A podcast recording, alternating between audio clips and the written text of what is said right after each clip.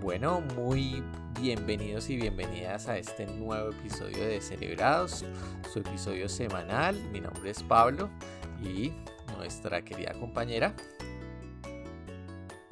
Yo soy Laura. Hola. ¿Qué tal la semana, Laura?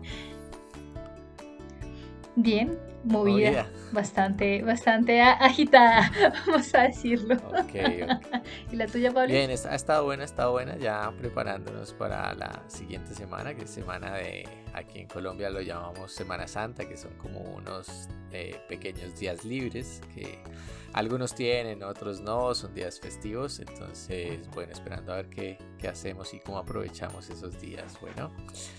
Eh, Hoy tenemos un episodio, como siempre, muy, muy interesante. Vamos a discutir y un poco a, hablar y conversar sobre algo que, pues digamos que se viene hablando y es las pseudoterapias, ¿no? Entonces, Lau, eh, ¿cómo crees que podríamos definir una pseudoterapia? Muy bueno. Pues resulta que no es solamente que yo lo crea, sino que básicamente eh, una pseudoterapia es definida como cualquier tipo de intervención que eh, están eh, como que se orientan para intervenir, pues como su nombre lo indica, o aliviar síntomas o mejorar algún tipo de problema de salud con procedimientos, técnicas, productos o sustancias que no tienen como el soporte de la, de la evidencia científica más actualizada y pueden representar en algún caso eh, riesgos y daños. Vaya, vaya, suena, suena que es algo peligroso, ¿eh? y lo es, ¿verdad? Eh, y sí, y sí, bastante que lo es. Y el asunto, creo yo, la razón por la que hablamos de esto es porque, porque es que hay un montón. Entonces es importante que podamos diferenciarlos, ¿no, Pablo? Sí, sí, sí. Entonces yo, yo creo que hay algo que ha venido pasando a nivel, digamos que de diferentes órganos eh, colegiales y diferentes asociaciones eh, que, digamos que desde hace un buen par de años han venido con una preocupación eh, creciente acerca de cómo es posible que eh, las personas que tienen algún tipo de afectación en su salud mental comienzan a acudir y a pagar por un conjunto de terapias no basadas en la evidencia y que tristemente pues terminan afectándoles mucho. Entonces de hecho hay, hay unos pronunciamientos de diferentes asociaciones. primero yo creo que enmarcando eh, la existencia, eh, primero, de este tipo de falsas terapias o pseudoterapias, como podríamos llamarlas, eh, definiéndolas un poco y también estableciendo, pues digamos que cuáles son los peligros de las mismas. En Colombia, pues digamos que hay dos asociaciones. una que se llama el COLSIP, que es el Colegio Colombiano de Psicólogos, y la otra que se llama ASCOFAPSI, que es la Asociación Colombiana de Facultades de Psicología. Eh, el COLSIP, digamos que vela o establece un conjunto de parámetros sobre el quehacer profesional de los psicólogos, eh, mientras que, pues, digamos que ASCOFAP sí vela por eh, la calidad educativa de los programas de psicología. y entonces allí hay unos pronunciamientos muy interesantes. Sí, básicamente como encaminados a, a aclarar como qué son o cuáles serían las terapias que estamos considerando como válidas dentro de la, de la psicología, o más bien, cuáles son las terapias que en este momento no podemos considerar válidas porque carecen de sustento, sustento científico. Sí, entonces eh, yo creo que es muy importante entender que eh, es válido que cuando tú te sientas mal, te, digamos que acudas a, a alguien en busca de ayuda porque obviamente no tienes los recursos suficientes para de pronto afrontar esa situación o ese problema. Y eso es válido, ¿sí? Sin embargo, eh, hoy en día, digamos que podríamos decir que en el mercado de las terapias, ¿sí? Hay un gran conjunto de elementos que pues uno podría decir que obviamente van a venderte una esperanza, ¿sí? Y precisamente eso es lo que eh, va a hacer las pseudoterapias, que justamente eh, van a utilizar ¿sí? el sufrimiento o el malestar emocional en el que estás pasando para tristemente ¿sí? aprovecharse de ese momento tuyo y pues digamos que generar una ganancia y obviamente tú te quedas con el mismo problema mental.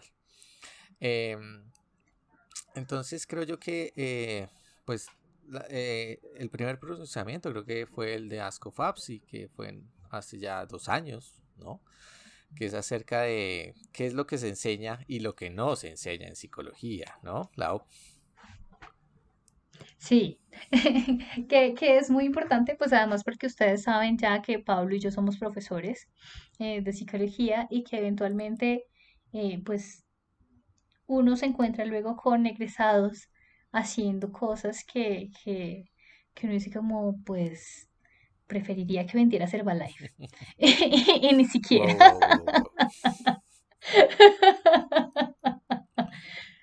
Para quienes no están en Colombia sería como vender Amway o algo así.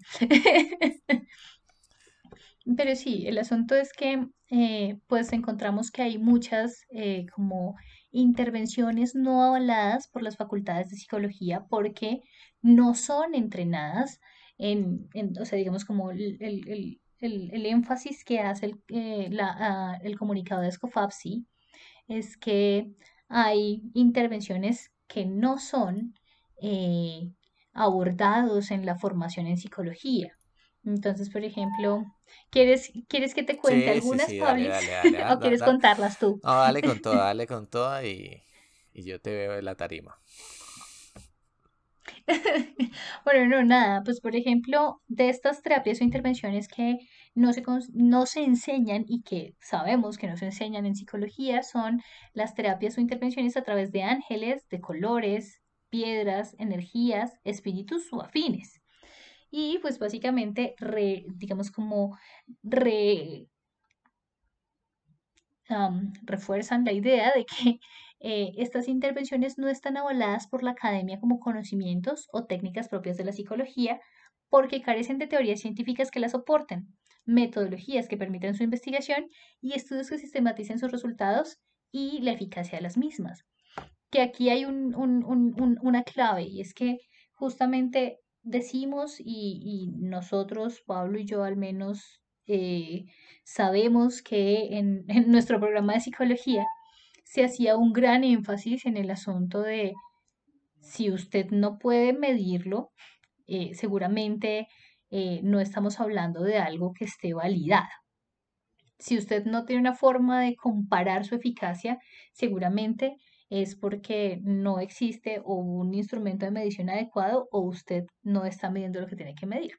Entonces, justamente el asunto ahí eh, hace referencia a que a que nosotros como psicólogos y en general los profesionales de salud, como tú decías, Pablis, pues tenemos una responsabilidad enorme y es, eh, tú señalabas como no hacer daño, pero, eh, pero, o sea, pero eso tiene que ser tan extendido a tratar de mejorar la calidad de vida de las personas en la medida de lo posible, pero si no, no hacer daño. Y ahí es donde vienen las cosas, y es que eventualmente estas terapias pueden resultar, mm, digamos, nocivas para la salud de las personas. Y, cuando hablamos de nocivas, podemos hablar de diferentes niveles. Eh, dentro de esos niveles, entonces, por ejemplo, podemos encontrar eh, como tres posibles escenarios que son, digamos, bien, bien serios. Entonces, uno es que las terapias pseudocientíficas pueden directamente producir daño. Cualquier tipo de intervención que eventualmente no esté validada pero que tenga procedimientos que pueden ser peligrosos, pueden llegar a dañar a las personas en sí mismas.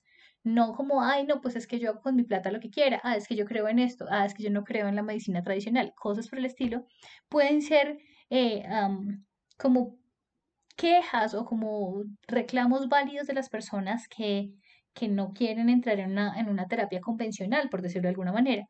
Sin embargo, esas personas deberían ser conscientes de que pueden estar siendo víctimas de una intervención que, por el contrario, pueda terminarles produciendo daño, daño físico, incluso daño sobre su salud eh, o incluso sobre su integridad, como el caso que se describe en, eh, bueno, en varios, eh, sí, en varios medios, pero particularmente en Psychology Today, se describe el caso de Candace Newmaker, que era una niña de 10 años, que básicamente tuvo, bueno, falleció durante, durante una intervención que se llamaba terapia del renacimiento y básicamente ella murió por la asfixia que eh, se indujo en función de estar eh, cubierta de pies a cabeza y rodeada de almohadas tratando de volver a nacer. Entonces, justamente este tipo de terapias representan riesgo sobre la vida. Ya eso pues puede ser suficientemente dramático, pero pues no es el único caso de riesgos sobre la salud. Seguramente algunos reconoceremos otro tipo de casos. Es cierto, es cierto. Y eh, aquí como complementando a Lau y de pronto haciendo una, digamos que una reformulación, yo diría que hay dos componentes, ¿no? Eh, ¿Qué es lo que enseñan los programas de estudio, bien sea de pregrado y de posgrado? ¿Sí? ¿Qué es lo que hace que un profesional sea competente en algún tipo de intervención? ¿Sí? Eh, y esto es algo muy importante porque digamos que las universidades tienen obviamente una labor muy importante y es que pretenden obviamente transformar la sociedad a través de un conjunto de conocimiento y de técnicas que han sido validadas a través de las diferentes tipos a través de los diferentes tipos de ciencias sí eh, y entonces es muy importante tener en cuenta eso, es decir, cuando nosotros estamos ante un profesional competente es porque de alguna manera, sí, ha tenido en sus antecedentes una historia de aprendizajes específicos, validados, ¿sí? Y, eso es por, y esa es la razón por la cual nosotros confiamos nuestro bienestar en esa persona, ¿sí? Y eso es algo muy importante, le confiamos nuestra salud a esa persona, ¿sí? Eh, tenemos la esperanza de que a través de lo que él nos recomiende, aconseje eh, e intervenga, pues nosotros mejoremos nuestra salud mental. Entonces es muy importante eh, tener en cuenta que en el caso de las pseudoterapias esa confianza se daña, ¿sí? Y eso puede afectar no solamente, obviamente, a las, que a la salud de la persona, sino que también puede afectar la confianza que puede tener hacia otras formas de terapias validadas en ciencia. ¿Sí? Eh, entonces es básicamente un daño no único, sino es un daño en varios aspectos, es decir, te daña eh, a nivel de la salud mental, te puede dañar porque daña la confianza en otro tipo de intervenciones y también tristemente puede haber un daño financiero, ¿sí? Hay que recordar que, eh, y bueno, digamos que por ejemplo en diferentes países, en España, hay un conjunto de listados, ¿sí? Acerca de las terapias eh, que digamos que son avaladas y aquellas que efectivamente no son avaladas y son claramente identificadas, digamos que desde el Estado como pseudoterapias, ¿sí? Eh, de manera, digamos que similar, en Colombia no tenemos un listado de qué no es terapias, pero sí tenemos un listado de cuáles son las que, por ejemplo, eh, se encuentran dentro de nuestro plan de salud, eh, que son efectivamente aquellas que han mostrado un respaldo. creo yo que aquí hay algo interesante, es que pues para hablar algo de neurociencia, hay un conjunto de terapias que tristemente eh, le pueden poner a su nombre algún tipo de prefijo como cráneo, cerebro, neuro y con ello sí intentan eh, o básicamente presumen de la validez de las neurociencias. Y pues eso no es tan cierto, ¿sí?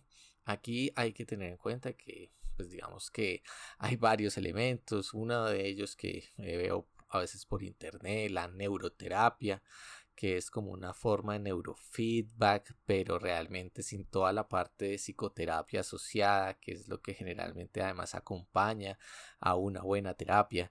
Eh, es básicamente ponte un casquito y el casquito te da eh, con luces, en qué ondas estás, más alfa, más beta, y con eso parecería que fuera suficiente para eh, que te mejores en tu salud mental. Y aquí hay algo muy importante, si bien el, el neurofeedback es un elemento, digamos, que se sabe que digamos que tiene validez y digamos que es algo que se usa, eh, hay que tener en cuenta que cuando hablamos de la salud mental, hablamos de algo multicausal, hablamos de algo que tiene que ver también con el contexto. Eh, entonces, pues muy posiblemente si tu vida es básicamente algo que no soportas, etcétera, eh, muy posiblemente no sea suficiente, por ejemplo, que te pongas un casquito que escuches música relajante. Eh, y eso digamos que hay que tenerlo muy en cuenta, porque a veces eh, en radio, noticias o en páginas de internet pueden aparecer y es siempre nuestro llamado cuando dicen neurocientíficos han encontrado que si escuchas 20 minutos de tal música vas a tener un mejor día. Eh, y bueno, pues venga, esto es realmente en un setting experimental a veces bastante, bastante específico, poco ecológico y que no hace referencia, digamos que a una terapia como tal. Entonces hay que tener mucho cuidado cuando eh, vemos ¿sí? cualquier tipo de terapia con elementos de neurociencia, porque bien puede ser palabras y conceptos de neurociencia, ¿sí? o artefactos como aparatos que usamos en neurociencia. Entonces digamos que allí hay que tener muchísimo, muchísimo cuidado.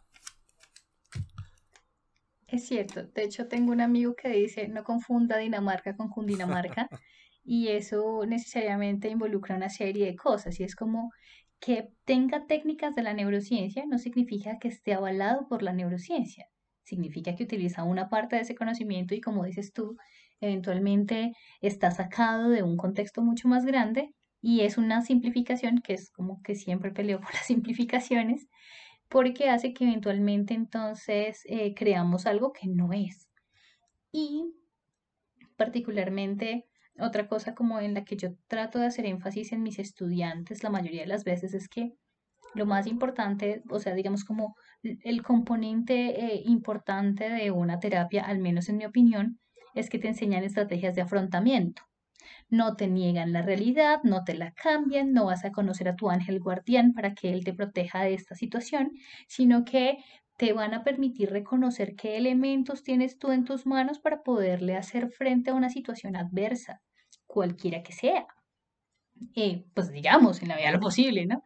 Pero entonces en ese orden de ideas, eh, si asumimos que solamente, eh, no sé, llevar una plegaria en el bolsillo o llevar una piedra en el bolsillo, una roca, diría, diría mi amigo Oscar Monsalve, o llevar cualquier tipo de amuleto, pues en últimas te está quitando a ti la responsabilidad y la posibilidad de hacerle frente a la situación. Lo mismo con la psicoterapia. La psicoterapia involucra una serie de tareas que hace el, el participante. Una, una pseudoterapia usualmente promete soluciones rápidas, inmediatas y sin mucho esfuerzo, como si fuera el televentas de la psicología. Y pues tristemente, los psicólogos sabemos que no es tan fácil. Y como Pablo mencionaba hace un rato, el asunto de que eventualmente los psicólogos mismos hayamos tenido que padecer como, nada, eso la psicología no sirve, que viene desde el vecino del tercer piso hasta, no sé, eventualmente un tío, un abuelito, un whatever, que no cree en la psicología porque eventualmente o ha sido víctima de una pseudoterapia o digamos que el, el, solo hecho de pensar como es que esas personas no hacen nada que valga la pena, pues hacen que eventualmente, eh, como decíamos, las pseudoterapias hayan generado como una erosión de esa fe en la psicología y como en su reconocimiento como una disciplina científica. Sí, sí, sí, de hecho yo creo que es muy importante y yo creo que para recalcar lo que dice Lau, este eh, los daños de la pseudoterapia son gravísimos, no solamente a los consultantes, sino también a las diferentes profesiones o a las profesiones que se dedican a la salud mental. Eh, aquí un dato básicamente interesante y para solamente eh, digamos que decirles un poco, hoy en día se venden unos aparatitos que se llaman headsets que miden las ondas electroencefalográficas. Eh, y es muy curioso porque realmente hoy en día hay algo que ha pasado con la tecnología que mide, digamos que señales biológicas y es que se ha abaratado muchísimo, ¿sí? Cuando digo que se ha abaratado, es decir, es que hace unos años eh, esto podía costar eh, decenas de miles de dólares, pero hoy en día, sí, uno puede conseguir una gran cantidad de aparatitos que miden, por ejemplo, ondas cerebrales por literalmente algunos cientos de dólares, ¿sí? Eh, muchos de ellos además se venden con esta forma de ayudarte a meditar, ayudarte a relajar, eh, manejar tu frecuencia cardíaca, que lo hagas tú solo con una aplicación. Y yo creo que realmente esto sencillamente se trata como de un hype tecnológico, ¿sí? Eh, no hay mayores estudios realmente eh, en donde muestren una eficacia desde el punto de vista de, cambios a, largo plazo y eh, pues es decir o sea a, mí me encanta verlos porque me parecen como unos juguetitos y realmente son como unos juguetes bien bien interesantes pero si entro sin si a esto les quitamos el contexto de la terapia realmente no no tiene sentido eh, justamente usarlos. Y hago mucho énfasis porque esto va a seguir sucediendo eh, cada vez más y más, es decir, eh, de pronto ya habrán notado que tenemos relojes inteligentes que miden, por ejemplo, hay relojes, eh, por ejemplo el mío tiene una función que dice que mide el estrés, ¿no? pero siendo el estrés una gran cantidad de elementos complejos, es muy curioso que mi reloj a partir de una sola medición mide el estrés, es decir, pues hay más componentes del estrés, por ejemplo. Eh, entonces, pues digamos que hay que tener en cuenta que los dispositivos, ¿sí? Se van a seguir complejizando, van a seguir apareciendo, van a seguir además eh, abaratándose, ¿sí? Siendo más económicos a medida que la tecnología crezca.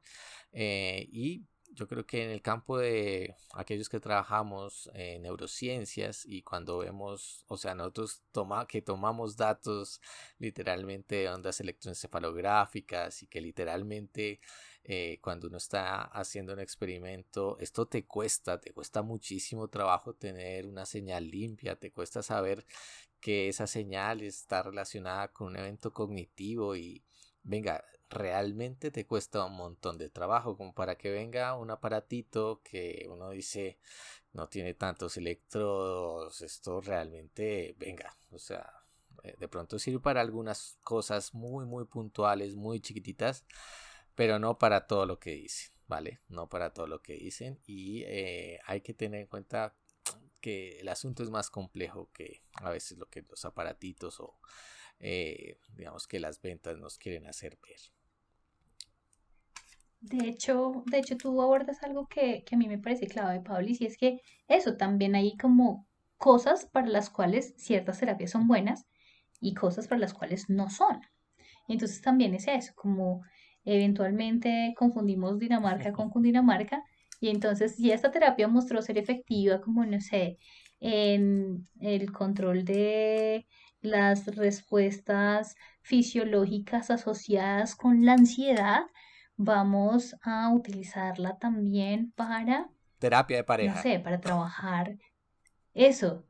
sí, exacto, como para manejar terapia de pareja es como, pero espera, si es que van a sincronizar sus ondas cerebrales y, y bla, y así se van a comunicar mejor. Y es como... Mm. sí, sí, sí, déjame dudarlo. Eh, entonces, eh, sí, eh, y obviamente yo, yo, entiendo que, y algo que aplaudo sinceramente de las diferentes asociaciones es que hay más preocupación.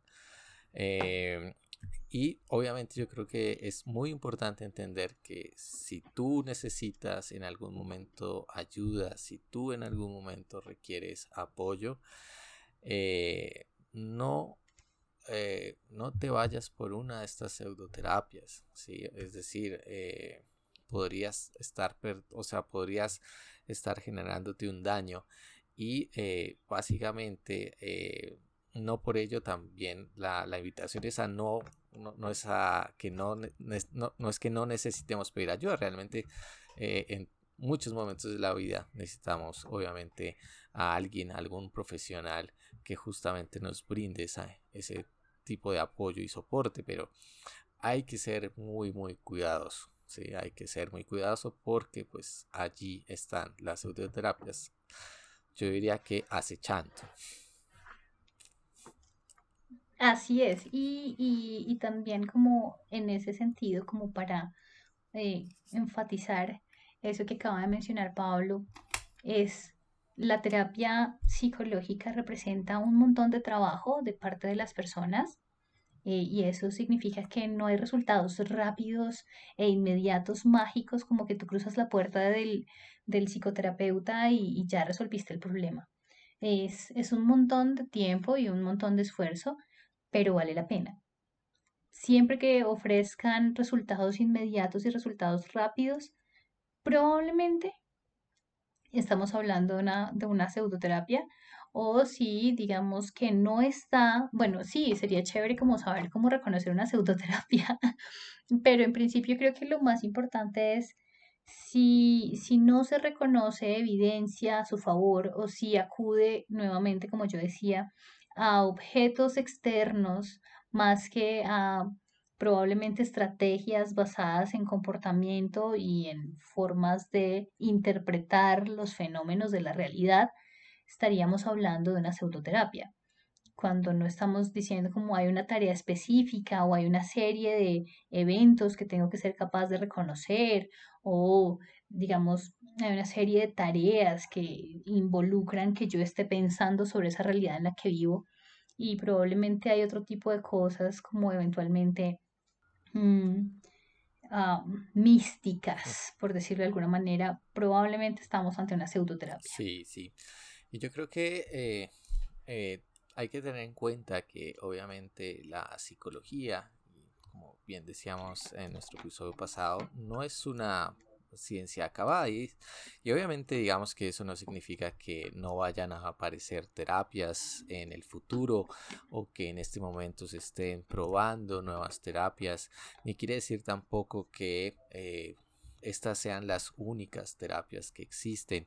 Eh, obviamente, digamos que entiendo, digamos que desde mi posición personal, que en algunos momentos y con algunas terapias es posible que haya, digamos que momentos un poco grises mientras se están probando y generando evidencia y pues digamos que eso es algo natural de las ciencias eh, pero pues hay que ver eh, que si pues estás en un periodo gris y te la pasas en un periodo gris por 20, 40, 50 años y no has podido salir de ese, de ese mundo gris y no has podido generar evidencia, pues venga, hay algo que está fallando, ¿sí? Y aquí también hay que recordar que evidencia eh, no es necesariamente eh, cuando nos referimos en ciencia a eh, la historia de un caso exitoso o que porque tengo un amigo exitoso o porque a un primo lejano le ocurrió y eso se trata, la evidencia.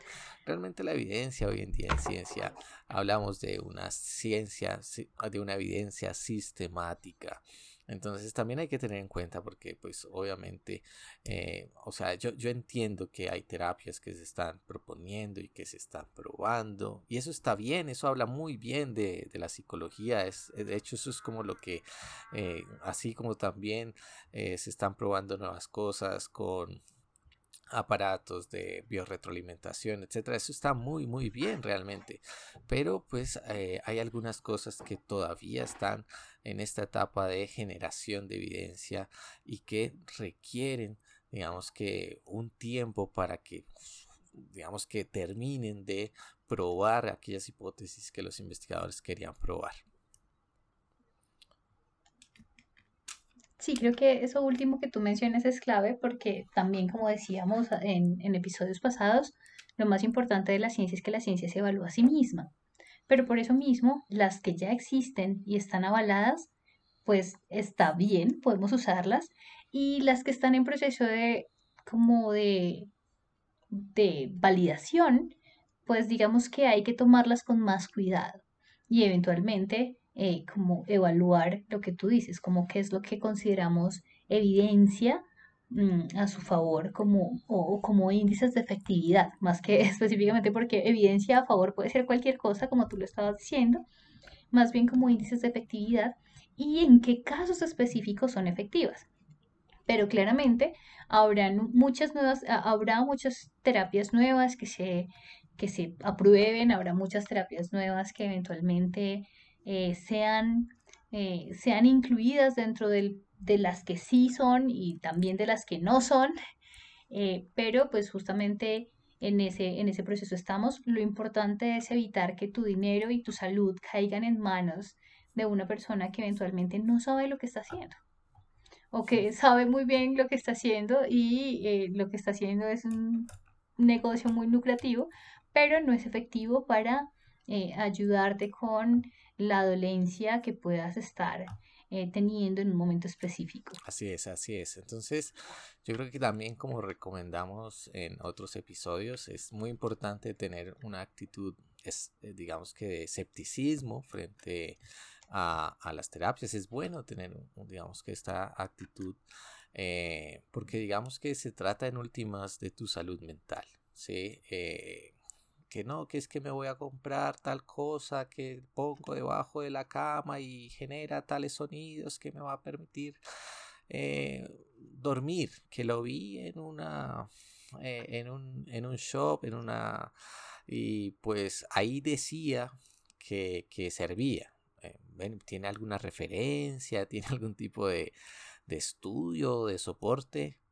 No, pues sabes que no. Venga, pues posiblemente realmente es porque todavía no se ha probado. Entonces, eh, pues nada, yo creo que estos son como algunos tips, ¿sí? Eh, yo en este momento pues quisiera hacerles varias invitaciones eh, número uno, este, este podcast usted lo pueden escuchar por Google, por Apple, por Amazon, Spotify, Anchor, iBox. En cualquiera nos pueden dejar, bien sea una manito para arriba, una estrella, un comentario. Los comentarios son en Spotify. Eh, en las notas de este episodio también van a encontrar eh, los pronunciamientos, los comunicados y los enlaces a partir de los cuales hemos, digamos que, hecho este episodio. Eh, y pues nada, eso es creo que lo que hoy podríamos decir acerca de las pseudoterapias. Hay algunas que vamos a discutir, yo creo que más en profundidad por su contenido neuro más adelante, así que no se preocupen, las estaremos discutiendo. De hecho, sí, así es. Y de hecho, si tienen ideas sobre temas del día, por supuesto, si tienen alguna idea eh, que les parezca chévere para el programa, también pues estaría bueno si nos la ponen en un comentario en Spotify o si eh, la, ponen en la página web de Facebook, en la fanpage de Facebook, eh, para, para poder como conocer sus opiniones y escucharles. Eh, así es, así es. Entonces, pues nada, yo ya me despido. Espero que tengan una linda Semana Santa, que tengas además una linda semana de festividades, Lau. Entonces, pues nada, si nos estamos viendo, nos estamos escuchando. Claro que sí. Bueno, hasta luego. Chao.